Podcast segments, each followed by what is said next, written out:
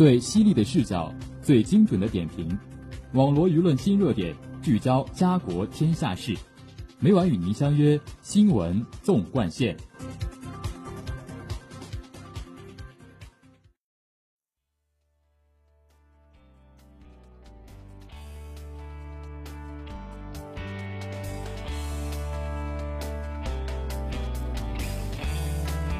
新闻每天发生，视角各有不同。欢迎大家收听今天的新闻纵贯线，和我一起聊新闻说天下。我是今天的主播吕岩，今天由我为大家带来最新的奇闻异事。下面请听第一则资讯：在周围群众的围观下，门口重达一吨的石狮子石鼓被五名男子大摇大摆地偷走了。接到报警后。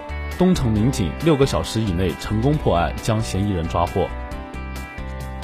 这对丢失的石狮子石鼓原来所在的四合院，位于北京东城区新开路胡同。报警人向警方表示，他帮房主搬家时，将两对重达半吨左右的石狮子石鼓摆放在了门口，一转眼就不见了。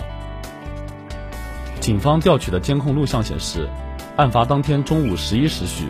五名男子从三辆电动三轮车上下来，开始在事主家门口偷石狮子、石鼓。就在围观群众的注视下，五名男子堂而皇之的用扁担和绳子将石狮子和石鼓抬到了三轮车上。长达二十多分钟的盗窃过程都被监控记录了下来。接到报案后，建国门派出所民警立刻展开追查，六个小时不到。就在东四十四条的一处废品收购站，将五名嫌疑人全部抓获。民警随即起获了被盗的石狮子，但是价值更高的石鼓已经被嫌疑人以八千五百元的价格变卖给了一家朝阳区建材城的商户。警方了解到，这对石狮子是现代制品，价值不高，而石鼓却是事主家祖传下来的，较为珍贵。为了追回赃物，挽回事主损失。民警立刻开始寻找赃物。警方在建材城门店旁发现了被盗的石鼓。据老板介绍，这对石鼓是今天刚到的，由一个刘姓男子放在这里寄存。最终，民警将被盗石狮、石鼓归还到了事主手中。目前，被盗石鼓已被鉴定为文物，五名嫌疑人因涉嫌盗窃文物，收赃人刘某因涉嫌倒卖文物被警方刑事拘留。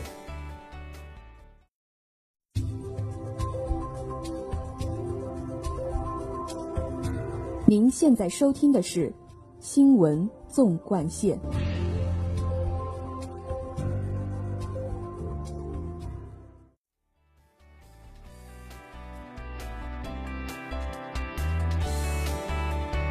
下面请听第二则资讯：你在商品描述中用到了“罪”，如果不给钱，我就到工商举报你。这是网络平台商家近来遭遇到的敲诈手段。以前实施网络敲诈的有网络差评师，现在又来了极限词流氓。记者从阿里巴巴平台治理部获悉，近日全国判了第一例极限词流氓，罪名是敲诈勒索。九零后福建小伙陈某利用极限词恶意所长，敲诈勒索上百名商家，非法获利三点六万元，在阿里协助执法机关的打击下被捕归案。日前以敲诈勒索罪被判一年八个月，并处罚金一点五万元。陈某犯案颇下了一番功夫，他在网上搜索所谓极限词库，在各大网购平台上不断物色合适的商家，一旦匹配到商家的页面上存在“纯天然”“罪”等商品描述，就以商品虚假宣传、存在违反广告法极限词规定为由，声称要对商家进行投诉。此外，陈某还伪造了向市场监督管理局投诉的材料，并留下自己的联系方式，暗示商家价格可谈。不少商家既怕投诉影响商品的销售以及店铺的信誉率，又怕被投诉到监管部门会引来巨额罚款，最终讨价还价，被迫向陈某转账。转账金额也随意，多则一千元，少的付了十元，有时候陈某也算了。陈某从二零一八年三月至八月。共敲诈勒索上百名商家，获得三点六万元。日前，福建省龙岩市新罗区人民法院对此案进行一审宣判，目前判决已经生效。商家有没有违反广告法，应由工商部门认定。原本是想以处罚来规范广告宣传，但是被有些人钻了空子。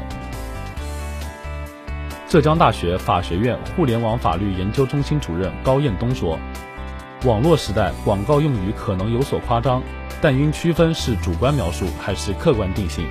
比如‘最美’和‘最安全’，一个属于主观描述，一个属于客观定性，应当有所区分。”不是所有的情形都属于触犯了广告法，并要受到处罚。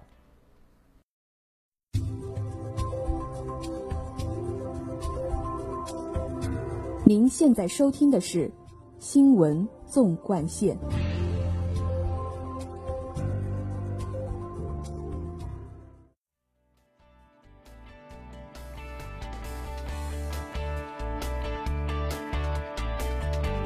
下面请听第三则资讯。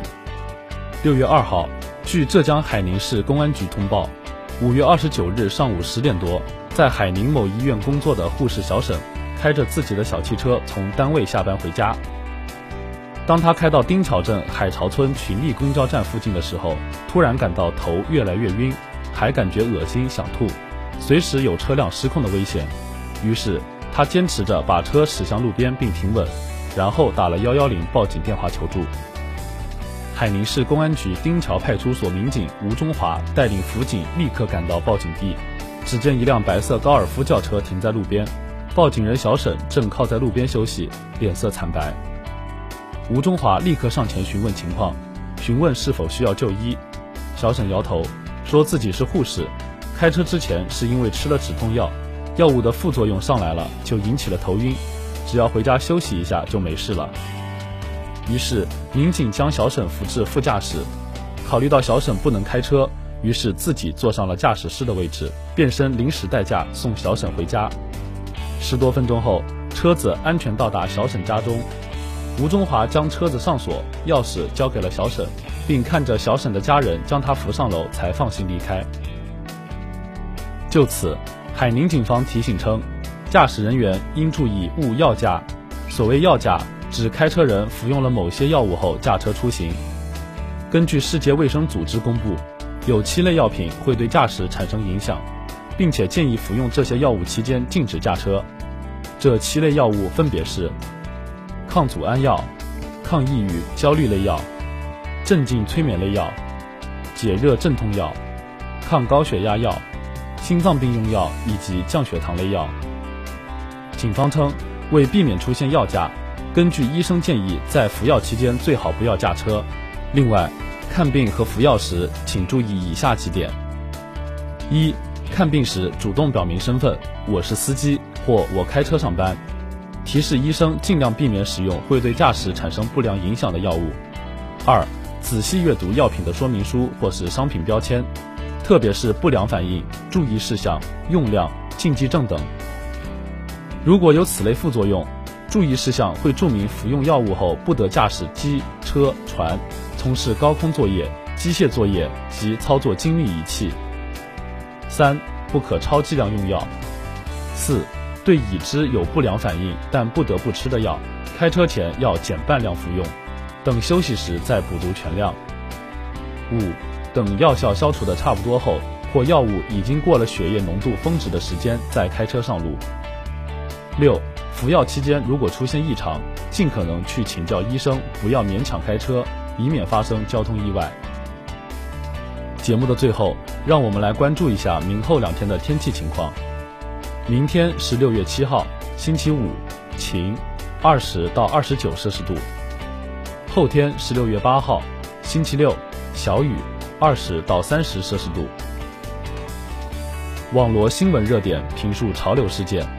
以上是今天新闻纵贯线的全部内容，感谢您的收听，也欢迎您继续收听本台其他时段的节目，再见。